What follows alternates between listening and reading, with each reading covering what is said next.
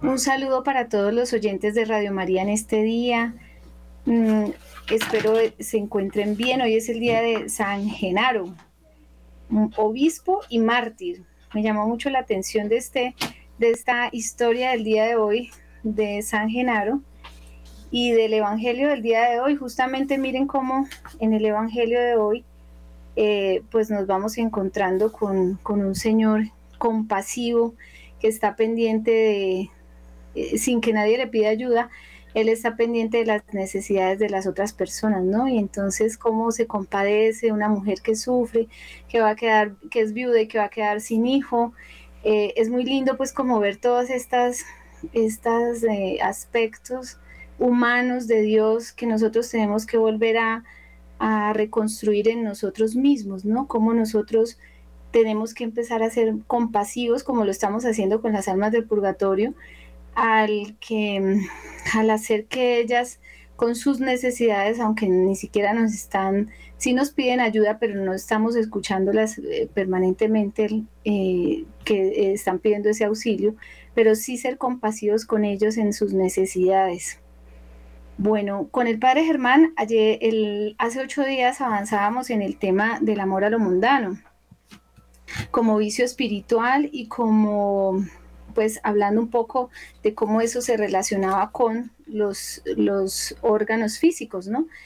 Eh, hoy el padre Germán no puede estar con nosotros porque está trabajando en la costa, creo que en, en tema de la emisora, pero, pero bueno, les dejo muchísimos saludos. Ustedes saben que él aprecia mucho este programa y a ustedes los oyentes.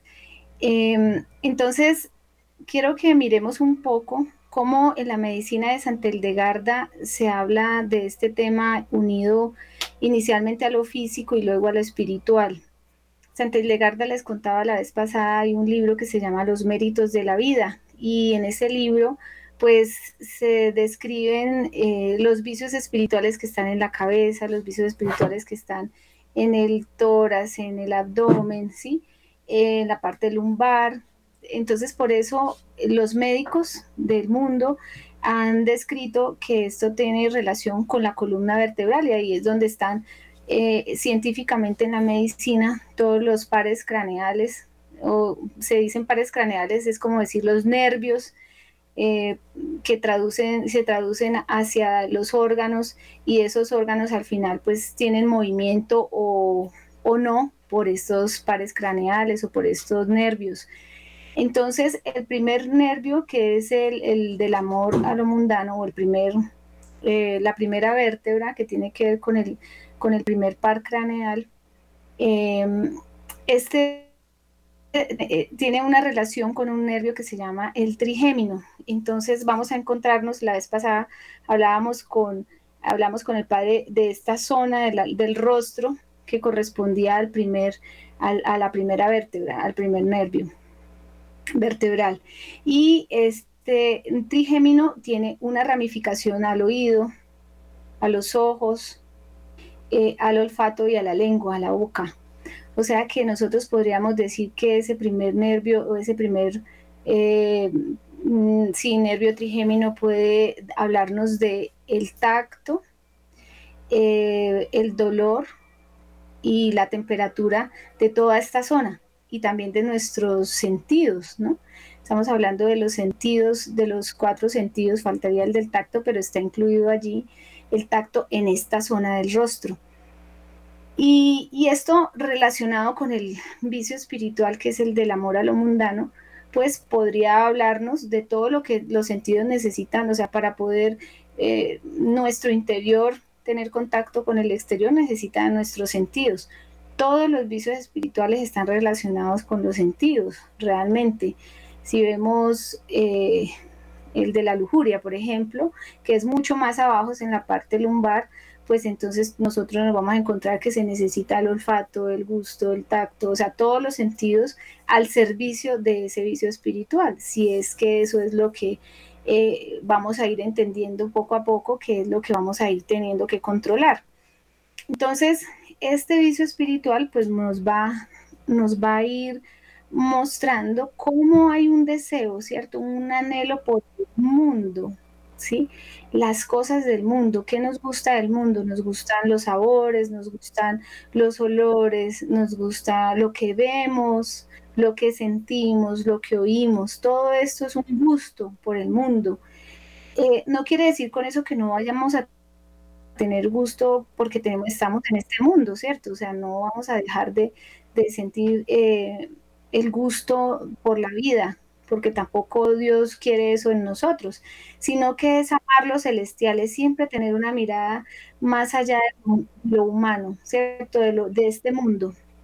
No es que nos agotemos y nos desgastemos solamente en tener recursos económicos. No quiere decir que los problemas que el mundo no pueda tener recursos económicos o que las personas en, las hay familias muy prósperas, familias que tienen mucho dinero y pues no quiere decir con eso que pues que tengan que eh, dejarlo todo, pero sí saber que no es esa persecución hacia, ese, hacia eso material lo que lo hace feliz a uno o lo que al final le va a dar la eternidad, sino es tenerlo justo y ayudar a los otros en, la prosperidad que esa persona tiene, ¿cierto? o que si vamos a ir a la universidad, entonces ¿para qué estudiar? No, pues hay que estudiar porque hay que ayudar a otros también y hay que, y hay que crecer en lo que Dios también, en los talentos que Dios nos ha dado.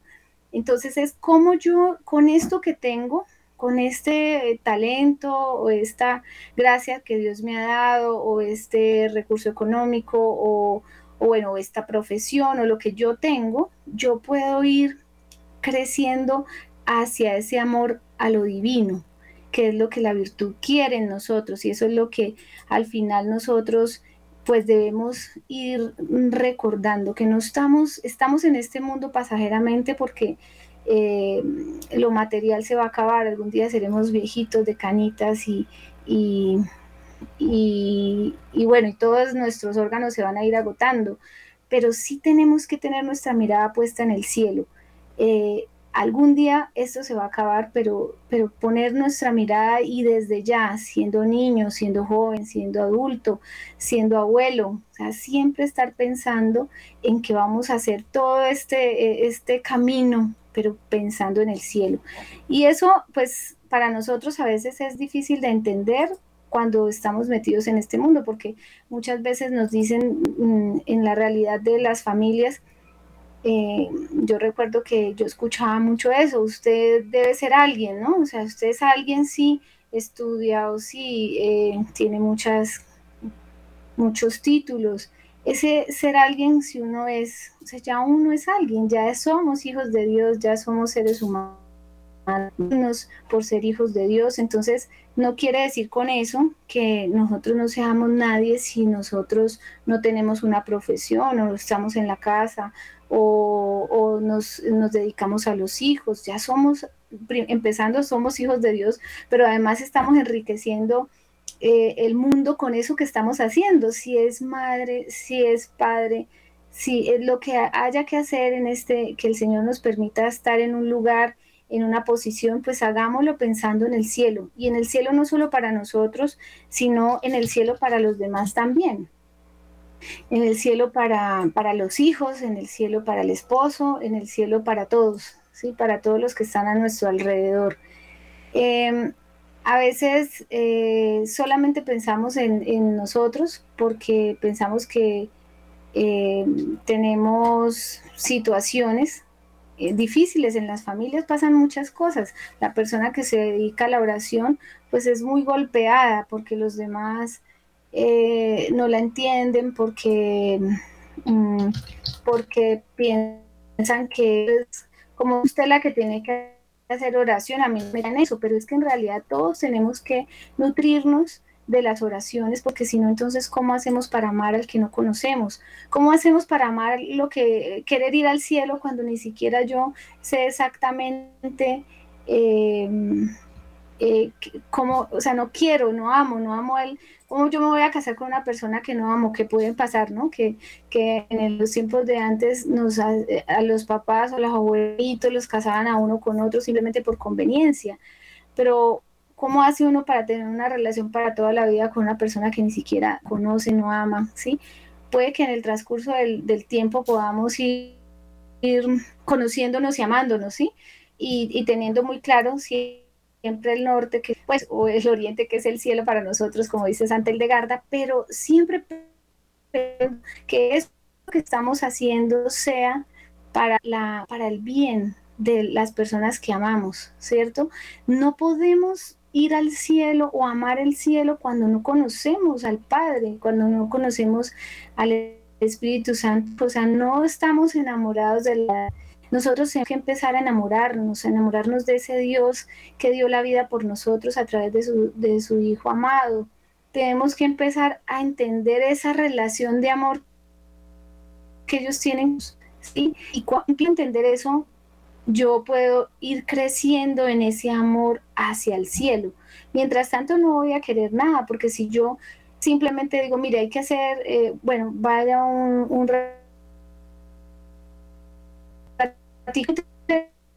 lo que le pasa y un desayuno para allá, eh, ¿cómo usted para una mujer sentir, o un hombre enamorar a otra a una mujer o sentirse enamorado si no hablan. O sea, es que cómo se va a enamorar uno de alguien si no lo conoce. Hay que conocerle, hay que expresar los sentimientos que yo tengo. Señor, me siento solo, desamparado por ti, me siento abandonado, lo que se sienta. Y esa comunicación que se va teniendo con el, con, el Señor va haciendo que uno se vaya, vaya entendiendo que sí hay una persona allí que lo escucha, que lo ama, que sabe que uno tiene sus necesidades, que está con él, que estu ha estado con él desde el principio, que quiso que fuese, fuese su hijo, ¿sí? Y aunque yo no quiera hacer eh, ese, no quiera tener relación con él, tengan presente siempre que Dios Padre sí quiere tener relación con ustedes porque quiso venir a esta tierra a través de nuestro Señor y bautizarnos y ser, no, ser o sea, ese ya ser hijo adoptivo me está haciendo, me dando una relación que aunque yo no quiera tenerla, porque no me interesa, porque yo no quiero saber nada de Dios, Dios sí quiere saber de ti y sabe de ti. Y no solo sabe de ti, sino que te espera, como el padre del hijo pródigo, ¿no? Él te espera pacientemente y él sabe que algún día y te llama. Y, y, es, y mira como el padre del hijo pródigo mira así al horizonte cuándo es que vas a llegar y se va a poner muy feliz cuando tú llegues nuevamente. Pero para poder hacer eso, de este panorama terreno, ¿no? O sea, ya no son todos esos ideales que yo tengo de ser el mejor, de ser el más importante, de ser el, eh, el que, mm, del que hable todo el mundo, de tener, eh, no sé, que todos eh, sepan que yo soy el mejor en lo que hago es que yo lo hago para Dios, yo soy el mejor, pero para Dios, yo, yo hago lo mejor, pero para Dios y para los hermanos, porque no solamente es Dios, es que Dios se refleja en los hermanos. Entonces, todo esto que estamos diciendo, que aparentemente, pues pareciera que es muy espiritual, pero también tiene que ver con lo físico, porque miren cómo los órganos físicamente se afectan también por estos vicios espirituales, ¿no? Entonces, eh, yo puedo decir, por ejemplo, según el temperamento que tengo, entonces a mí me gustan todos los sabores, a mí me gustan todos los, el sanguíneo es muy de sabores, olores, em, de, de, vista, sí, todo lo bonito, le gusta mucho eso, es su temperamento, él, él actúa así, pero eso es lo que a él le toca también dentro de digamos, de las cosas que él tiene para, la, para perfeccionar en su vida espiritual es eso. Es que no solamente yo me muevo por los sabores o no solamente yo me muevo por los olores o por lo que me gusta, porque pasan, por ejemplo, con el, con el sanguíneo que tiene que gustarle la comida que hace, o sea, que lo que se va a comer tiene que ser delicioso, si no, no se lo come, no, eso yo no me lo voy a comer porque no me gusta. Pero hay que hacer ahí, en esos detalles está el sacrificio, en esos detalles es que está la santidad, ¿sí? Es el, camino a la santidad, es en los detalles pequeños, en el saber que, que hay cosas que no me gustan, pero yo hago una mortificación, yo le pido al Señor que me ayude, yo pido la gracia de pensar que no solamente es esto terreno, que es solamente el gusto por este placer de la, de la comida, sino que yo tengo que ir más arriba de eso y, y saber que esto es pasajero, pero que yo voy para el cielo. Eh, hay un santo que es, eh, pues, todos los santos son maravillosos, realmente la iglesia tiene una riqueza con los santos y de hecho les voy a contar que vamos a empezar una peregrinación. Eh, pueden verlo por el canal de YouTube, doctora Diana Rojas, pueden mirar, estamos haciendo ya las, como las inscripciones a este, a este peregrinar, donde vamos a mirar el vicio espiritual, ¿cierto? El santo del día, y vamos a tomar un, poco de ese santo, de lo que él vivió, y hacer la oración del pedir perdón y el perdonar. Eso lo vamos a hacer durante 35 días, que son las 35 virtudes, y vamos a terminarlo el día 2 de noviembre con la conmemoración de los fieles difuntos. Entonces, eh, ahí les voy comentando para que vayan mirando en el canal que vamos a hacer este, este peregrinar interior. No quiere decir que vamos a salir de peregrinación, pero sí es una peregrinación, un caminar con las situaciones de la vida cotidiana de la, de, la familia, ¿no? Eh, pidiendo por el descanso eterno de todos estos familiares que ya lo hemos venido haciendo. Entonces, cómo, cómo los santos nos van diciendo, a mí también me tocó eso, ¿sí? Yo también tuve que someter mi cuerpo, mis deseos, mis pasiones para lograr el cielo. Y hay una historia de San Francisco de Asís que le sirven la comida y entonces estaba prueba la comida y estaba tan apetitosa que él cogió ceniza y le echó ceniza a la comida. Como es justo, ¿no? Eso realmente lo hacen los santos, ¿sí? Porque uno no sería capaz, uno diría, no, pero que cómo voy a... Pero es como concentrarse en el cielo, pero para poderse concentrar en el cielo hay que amar al Señor, hay que encontrarse con Él. Es una necesidad porque no nos podemos encontrar y no podemos amar lo divino cuando no nos hemos encontrado. Mm, a mí me duele mucho cuando uno ve a las que están en, el, en el protestantismo, ¿no? Ellos leen la palabra y en las situaciones difíciles leen la palabra. ¿Y cómo hace uno para conocer? Así fue como yo me encontré con el Señor, leyendo la palabra. Eh, en mi, primer, en mi conversión, pues yo he sido católica toda la vida con mi familia, pero pues ya después de la universidad mm, pasó que alguien llegó de, de los, eh, bueno, de una denominación protestante, no recuerdo en ese momento cuál,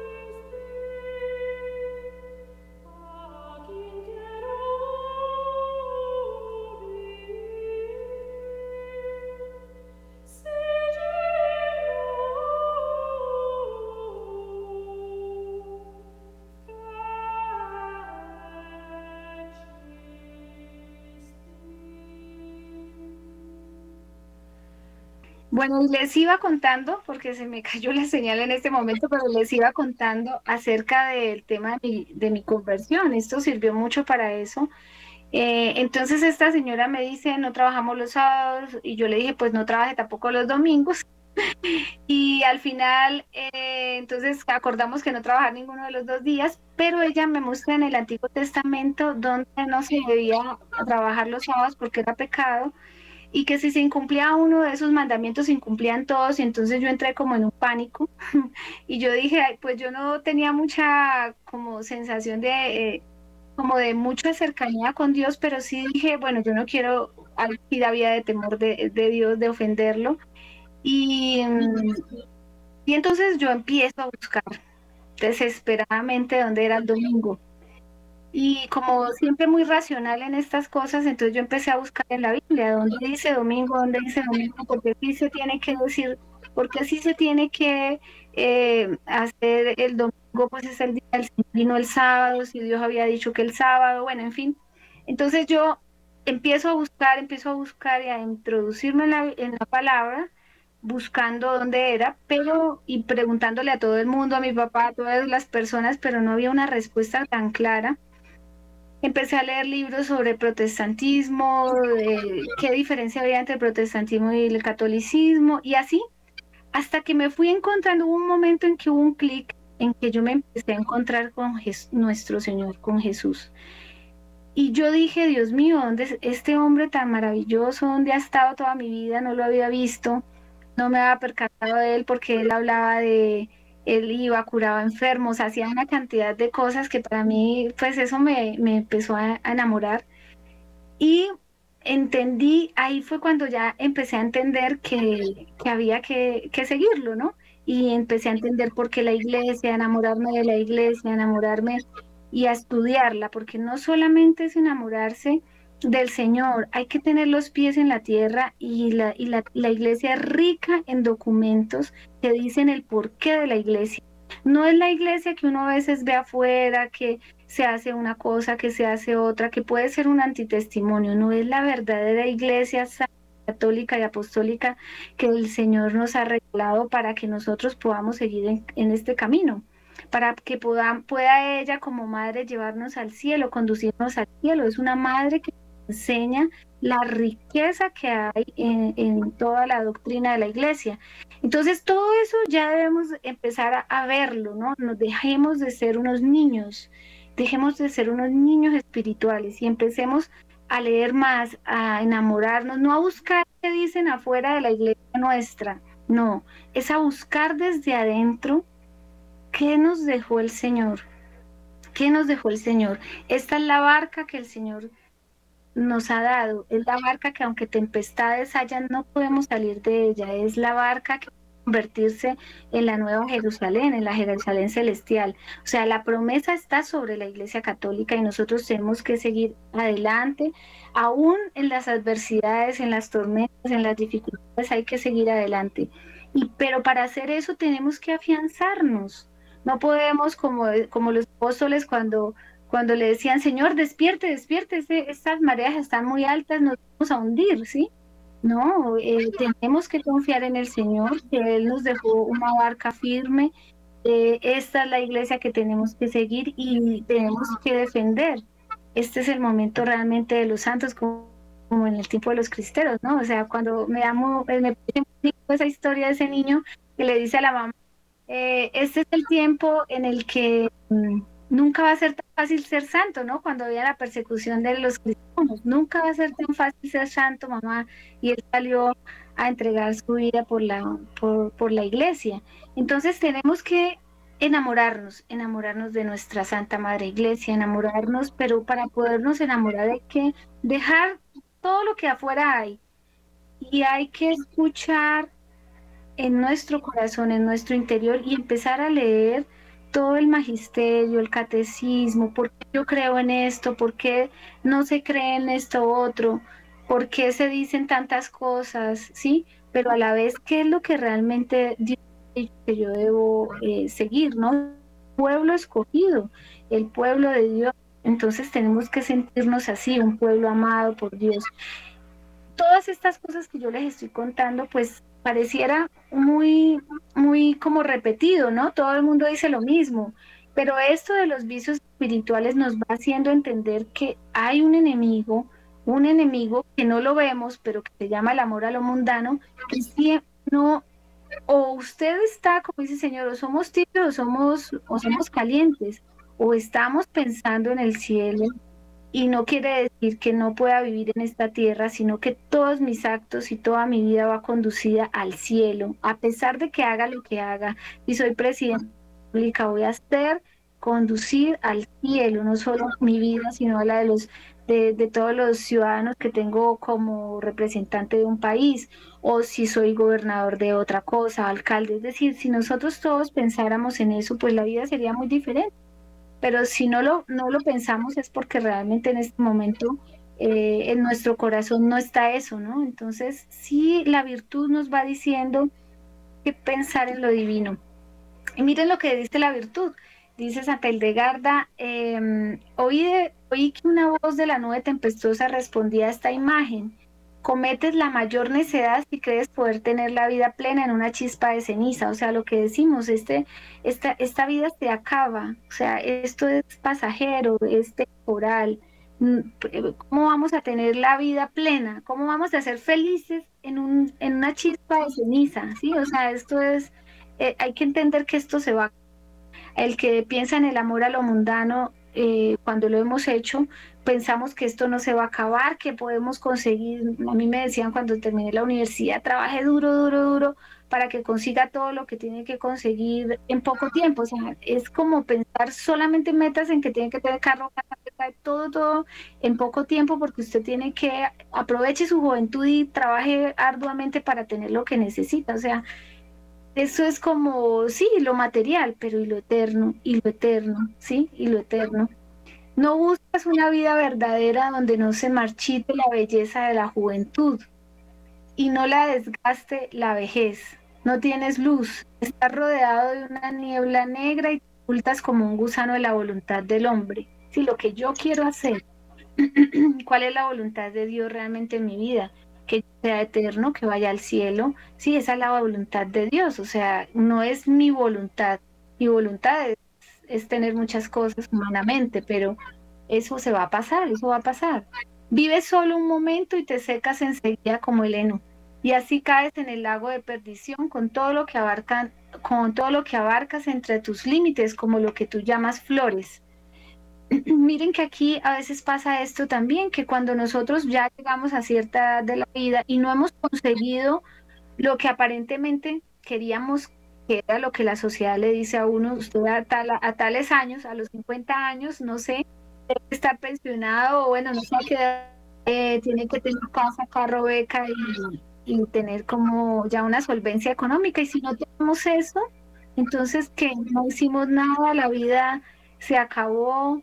Eh, o sea, eso, eso es un síntoma de que estamos pensando más en el mundo que, más, que en Dios, ¿cierto?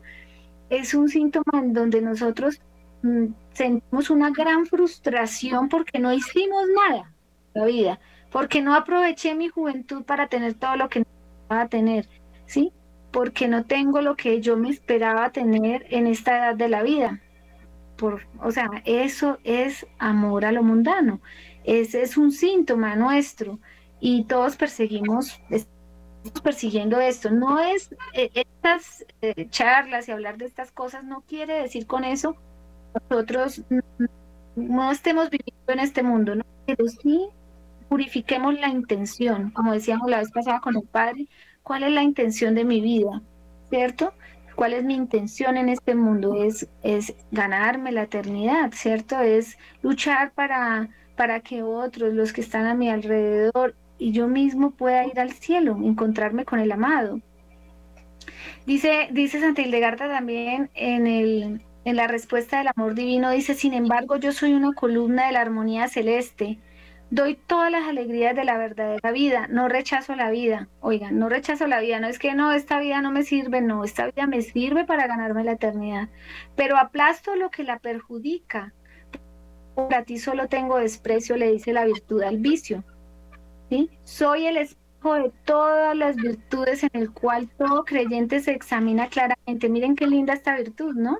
Es decir, podemos y tenemos que mirarnos como en un espejo. A veces nosotros nos miramos al espejo y decimos, tengo el pelito aquí como un poco levantado, este, esto me está quedando, bueno, aquí me tengo que acomodar tal cosa pero es mirarnos y ver los vicios espirituales, consentir, digamos, con verdadera mm, eh, honestidad, mirarme al espejo y decir, hay vicios que no me dejan llegar al cielo, que me, que me dificultan la vista al cielo.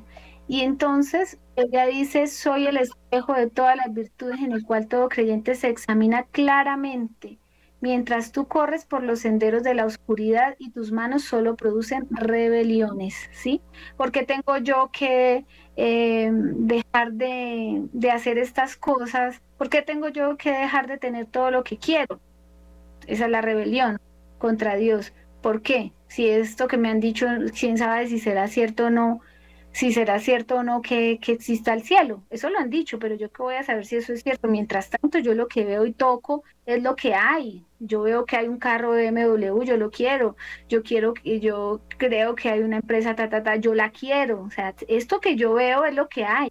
Mientras no lo, mientras lo vea, existe. Mientras no lo vea, es, puede ser una fábula, una cosa que dicen las otras personas, pero en realidad no es lo que yo veo por eso tiene mucho que ver con los sentidos, ¿cierto? Los sentidos. Entonces miren las penas de purificación y aquí es donde vamos a conectar con el tema de las almas del purgatorio, porque como estas penas de purificación nos hacen ver que hay muchos familiares nuestros que murieron amor a lo mundano.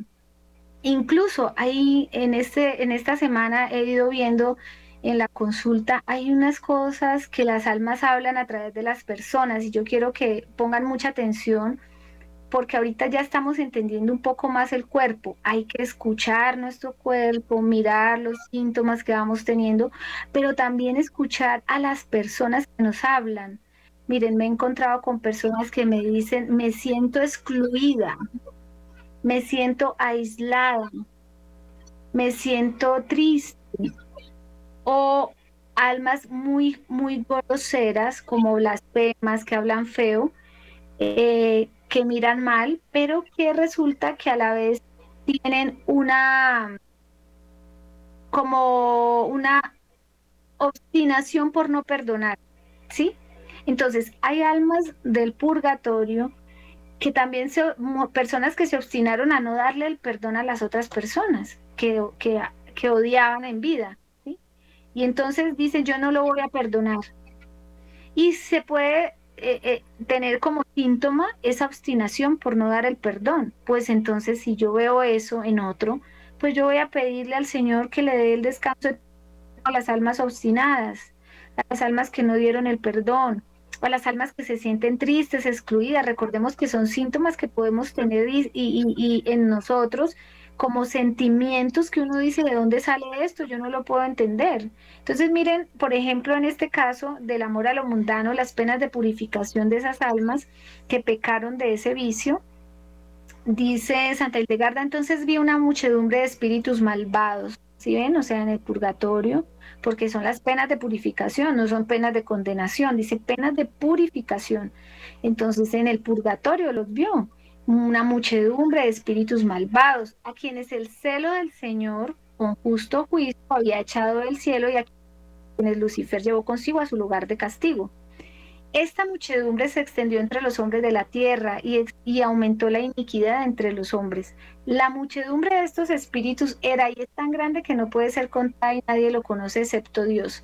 Estos espíritus esparcen multitud de múltiples adversidades entre los hombres, de modo que cada uno de ellos pone acechas y emboscadas en función, de, en función de sus características para atrapar a los hombres.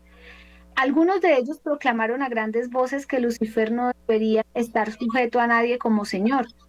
Muestran al hombre cómo amar los placeres mundanos y los persuaden anhelarlos y amarlos, ¿sí? Lo que deberíamos amar es al Señor, a la Santísima Trinidad, a la Santísima Virgen María, sí, el cielo, pero ellos nos persuaden a amar y anhelar los placeres mundanos. O sea, no, no estamos diciendo, porque aquí no estamos, estamos buscando el culpable, ¿sí? No nos sintamos nosotros como el culpable de estas cosas, porque lo hemos vivido y somos, son consecuencias de lo que hemos, de lo que otros también han vivido en la vida. Pero pensemos que estamos buscando, estamos detrás del verdadero culpable de todo esto. Y aquí vi dos fuegos, uno con una llama pálida y otro con otra llama roja. Esto ya lo hablamos en el pasado programa, pero quiero que lo miremos con respecto a los sentidos, ¿cierto? De los que está hablando Santa Hildegarda o de lo que estamos relacionando nosotros médicamente con el vicio espiritual. El que tenía la llama pálida no tenía ningún gusano, pero el que tenía la llama roja estaba lleno de gusanos. Algunos parecían pequeñas serpientes, mientras otros tenían morros puntiagudos y colas afiladas, pero todos carecían de patas. Esto ya lo han dicho otros santos, ¿no? Como eh, el pecado, dependiendo de la, de la concupiscencia de ese pecado, pues va a ser una pena diferente de la otra, ¿no? La justicia divina. Las almas de aquellos que habían pecado con el amor al mundo, mientras habían estado en sus cuerpos, estaban siendo castigados por estos dos fuegos. afligidos tanto por el uno como por el otro, pero los trituraban sobre todo el ardor del fuego rojo y los mordiscos de los gusanos. Las almas, entonces miren que ya hay síntomas allí, trituraban, ¿cierto? Trituraban sobre todo el ardor del fuego. Hay ardor, recordemos que cuando hablamos de este, de este, de este nervio, trigémino está hablándonos de que mide temperatura, mide eh, tacto y mide dolor, ¿cierto? Entonces podemos sentir, ¿y, qué, y qué síntoma, por ejemplo, dentro de las enfermedades que nosotros encontramos? A veces encontramos, por ejemplo, eh, el herpes es ardiente, eh, es, es, es, hay unas punzadas o unos, ¿cómo se llaman esto? Eh, lo que aquí, unos mordiscos, siente el herpes y hay un herpes de ocular, un herpes labial, o sea, hay herpes en la cara, en el rostro también. Entonces miren que ya cuando pensemos, por ejemplo, en eso, no quiere decir, ay, no, esto es el amor a lo mundano, no, es oremos, oremos, oremos por esas personas, esas almas de nuestros familiares difuntos que pudieron tener amor a lo mundano, Perdonemos a los que los llevaron a ese amor a lo mundano, mi familia, y pido perdón si mi familia llevó al amor a lo mundano a otras personas, y le ruego al Señor lo que ya hemos hecho, la, la oración que ya hemos hecho por el amor a lo mundano, eh, que mi familia haya, haya tenido, ¿sí? Entonces, que algún familiar mío haya tenido. Entonces, ese, eso es como, como ya empieza a ser más real, digámoslo así, de una manera eh, un poco más real toda esta enfermedad va teniendo un sentido, va teniendo un, propósito también y va ayudando a las almas y nos va ayudando a nosotros mismos, porque el, amor a lo mundano, cuando nosotros lo vivimos, eh, es fuerte cuando uno ya se convierte o bueno, ya piensa en el amor a lo divino y ve a sus familiares en el amor a lo mundano. Claro que es duro, doloroso, pero cuando uno vea eso, tiene que saber que hay almas todavía purgantes por esa razón y por eso se refleja afuera todo, esta, todo este anhelo por el mundo, ¿no? Entonces, eh, es importante que lo vayamos viendo y, y, vayamos entendiendo todas estas cosas, pues porque eso es lo que nos ha ido enseñando también toda esta espiritualidad de Santa Hildegarda. Las almas de los que habían sido incesantes en su amor del mundo estaban afligidas sobre todo por el fuego pálido, y las almas de los que se habían entregado completamente a su amor del mundo estaban castigadas por el fuego rojo. Y las almas de aquellos que con el deseo de las cosas, hay también, hay también eh, corte, hay también herpes eh, en el oído, herpes en la boca, en los ojos, eh, en la parte nasal, o sea, todos estos, estos nervios se van transmitiendo también a través del nervio, porque, porque nosotros conocemos que el herpes es un virus, ¿cierto? Es, es algo viral. Eh, ¿Y qué es lo que hace eh, este nervio? No quiere decir eso que no haya un virus de por medio, pues tampoco estoy diciendo eso, porque sería como, como salirme de la medicina del todo, sino que porque ataca la cara, ¿cierto? ¿Por qué es ese órgano y no es otro? ¿Por qué? O sea, hay una, una sensibilidad mayor hacia el órgano que tiene más tendencia a ese vicio espiritual. Entonces, por ejemplo, eh, si, este, si el virus ataca este nervio, entonces lo que se sabe médicamente es que los nervios tienen una capa, de, se llama de mielina, que es como un recubrimiento. Hagamos de cuenta que tenemos un cable y dentro están las fibras que transmiten la energía, pero por fuera hay un plástico, ¿no? Y ese plástico se quita, se va pelando.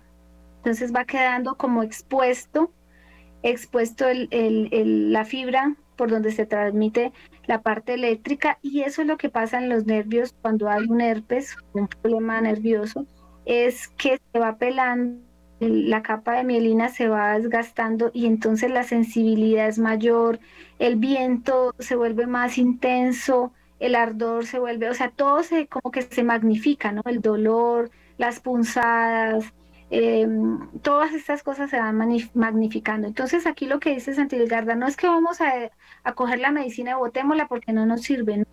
La medicina es lo que Dios también ha permitido para la razón podamos entender qué pasa, ¿cierto? Pero hay algo más que no sabemos.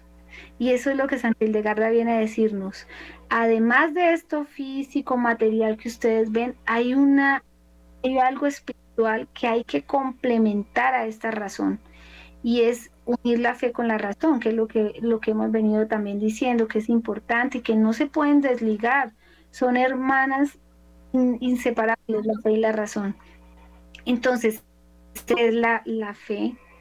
Eh, yo lo puedo orar, ¿cierto? Ya se vuelve una oración en este estado físico de enfermedad, ¿sí? Entonces, eso es algo muy importante y nos va a llevar a encontrar muchas, mm, muchas respuestas a lo que vamos viviendo en la vida, a lo que otro va viviendo. Entonces, eh, simplemente ahora no le vamos a decir a la otra, es que usted tiene un amor a lo mundano, porque puede ser que no lo viva, puede ser una persona muy espiritual, pero tiene un familiar purgante que está pidiendo su intercesión y que simplemente a través de esa enfermedad le está diciendo, mire, yo no se olvide de mí, yo viví esto y yo necesito ayuda y simplemente lo va a hacer. No quiere decir que esa persona, porque tenga esa enfermedad, pues ya es un amor a lo, es una persona tirada al mundo. No, puede que sea muy espiritual y entre más espiritual, más oración le van a pedir las almas del purgatorio, porque entonces a quién más le piden, ¿no? Si no le piden a los que oran, entonces a quién le piden. Entonces, em, dice, y almas de aquellos en que en el deseo por las cosas del mundo asumieron en su pérfido modo de hacer dos actitudes hipócritas, de modo que habían elogiado lo que les disgustaba, miren esto tan importante, y reprobado lo que les complacía, como si tuvieran que soportar lo que por otra parte hacían libremente. Estaban atormentadas por los gusanos que tenían forma de serpiente, las almas de aquellos que habían deleitado en el mundano estaban atormentadas por los gusanos que tenían el morro puntiagudo, o sea que tendrían que tener como una sensación, no todos los herpes son iguales, no todos los herpes se comportan igual, algunos son ardientes, algunos son como mordiscos, otros son como chuzos, otros simplemente es un calorcito y no pasa nada más, que tenía el morro puntiagudo mientras las almas de los que habían pecado con menor gravedad en su amor al mundo sufrían el fuego pálido. Aquellos que habían pecado más gravemente soportaban el fuego rojo con sus gusanos y vi y entendí estas cosas por el Espíritu viviente. Entonces, ¿qué quiere decir esto? O sea, entendamos que esto que estamos hablando es de las almas del purgatorio, ¿sí?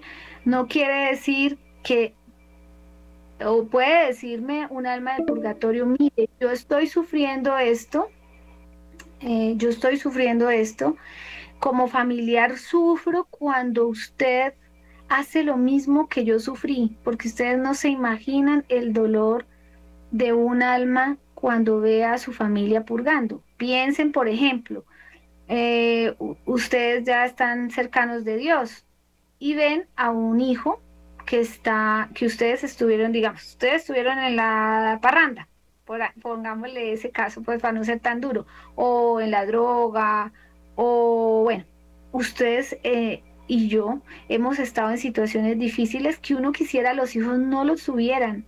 O sea, que ojalá los hijos no vivieran eso que yo viví. Dios quiera que eso no lo vivan. Entonces, cuando uno ve al hijo o a un familiar que está metido en eso, uno sabe en qué está metido, porque uno lo vivió. Asimismo, las almas del purgatorio, cuando las almas del purgatorio ven a toda su familia en lo mismo que él estuvo haciendo, pues no créanme que el dolor es parecido y mayor al que uno siente cuando es, ve a ese hijo o a ese familiar sufriendo por lo que uno ya vivió. Eso es, es, como dice el Señor, ser compasivo, ¿no? O sea, ellos son compasivos también con nosotros, sufren porque ellos saben que si no hubiesen abierto esa puerta no estaría la familia en eso. Entonces, asimismo, nosotros tenemos que entender que esto que yo estoy viviendo en mi rostro, en mi cara, eh, de pronto una sordera, de pronto un problema de la lengua, de pronto un problema en los ojos, en, el olfato, me quedé sin olfato de un momento a otro, no sé qué me pasó. Eh, este tipo de cosas que tienen que ver con los sentidos, oremos por las almas del purgatorio, de nuestros familiares que vieron cosas que no debían ver, que escucharon cosas que no debían escuchar o hicieron cosas que a otros que vieron otros que no debían haber visto o escuchado de nosotros o de ellos, pues conocían familiares nuestros, o hablaron cosas que no debían hablar o blasfemaron contra Dios, es decir, todo lo que lo que pueda uno en ese momento de oración ocurrírsele que ellos también le van trayendo a su mente todas esas situaciones que ellos vivieron y ellos, las almas del purgatorio le van diciendo a uno que, o sea, con un pensamiento, uno dice, ay, de pronto oremos por, no sé, por las cosas que un papá le dijo a, a otra persona, ¿no? Por, la, por cuando le dijo un papá a un hijo que usted tiene que salir adelante como sea, ¿sí? Hacer lo que sea, hay una historia por ahí de un, de un narcotraficante que su mamá le dijo, eh, usted escoge qué va a hacer, si bueno o malo, pero eso sí, hágalo lo mejor que pueda, o sea, si va a ser el, el, si va a ser bueno, sea el más bueno, si, si va a ser malo, sea el más malo, ¿sí? O sea, ¿qué pasó con esa, con esa, eso que ella dijo? ¿Sí? que es una consecuencia de lo que el hijo también hizo después. Entonces, miren cómo nosotros pareciera que una enfermedad hay que, pues sí, apliquémonos el aciclovir, la crema, tomémonos la pastilla y esto durará para toda la vida porque el herpes nunca se va a quitar. Nunca se va a quitar el herpes, va a quedar ahí, usted queda con eso residualmente, pero, pero pasemos de ahí, o sea, no pensemos solamente en que el herpes se quedó como una enfermedad y listo. Y hay herpes muchas personas tienen herpes de años y ardientes y todas estas cosas. ¿Será que son almas del purgatorio que están pidiendo su intercesión?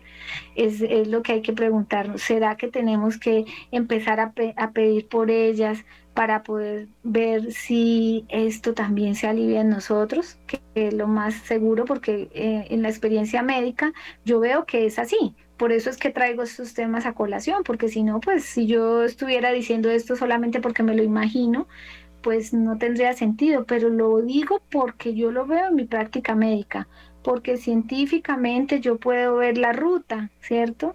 Y porque yo he ido haciendo la observación de esos pacientes y me doy cuenta que ellos de verdad no, es algo pasajero que, que, que se da como de, un momento a otro y vuelve y aparece, sino que simplemente sí hay un cambio en el dolor, em, en la forma como la persona percibe la enfermedad eh, y, en, y en la enfermedad misma, ¿sí? Que no tiene como explicación científica, ahí sí no, no tiene explicación científica, eso que le pasó al paciente, de por qué se le quitó el dolor en tan poquito tiempo, sabiendo que era una enfermedad que debía durar mucho tiempo eh, eh, estadísticamente, ¿no? Como ya se ha sabido.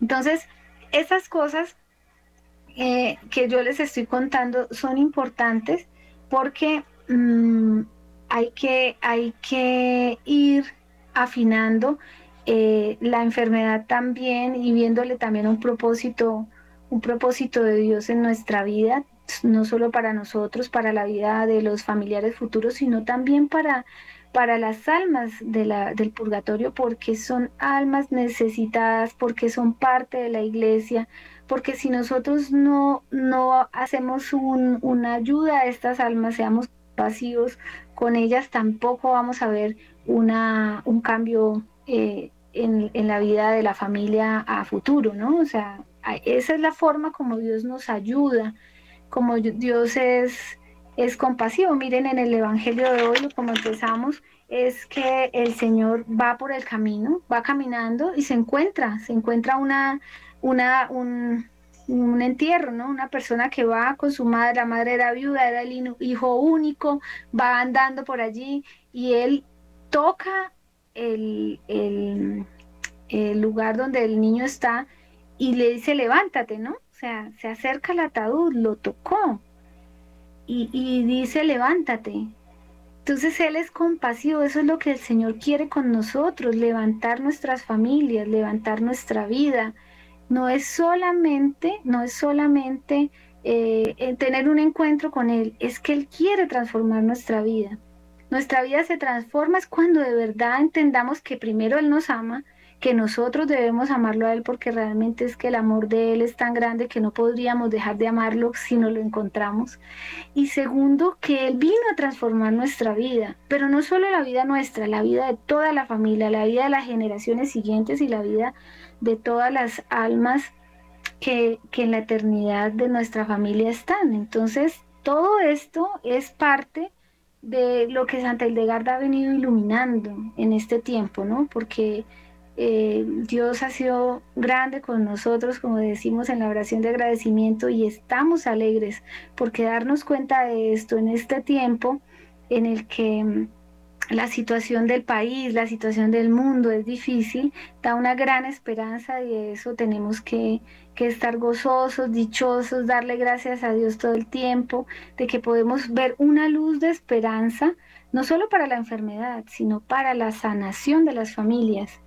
Muchas familias están estamos enfermas, todos tenemos familiares enfermos. Entonces, bueno, este es hasta hoy el tema del amor a lo mundano, el amor a lo divino. Tenemos ocho días para estar eh, dándole vueltas a este tema, que el Señor con su gracia nos vaya concediendo el amor a lo divino y cada día nos enamoremos más de Él.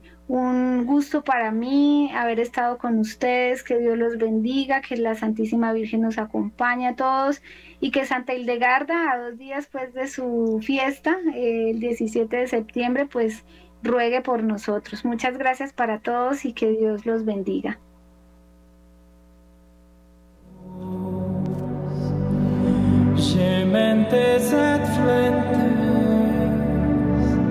minha lágrima não vale. Ei, ergo, advocata nostra.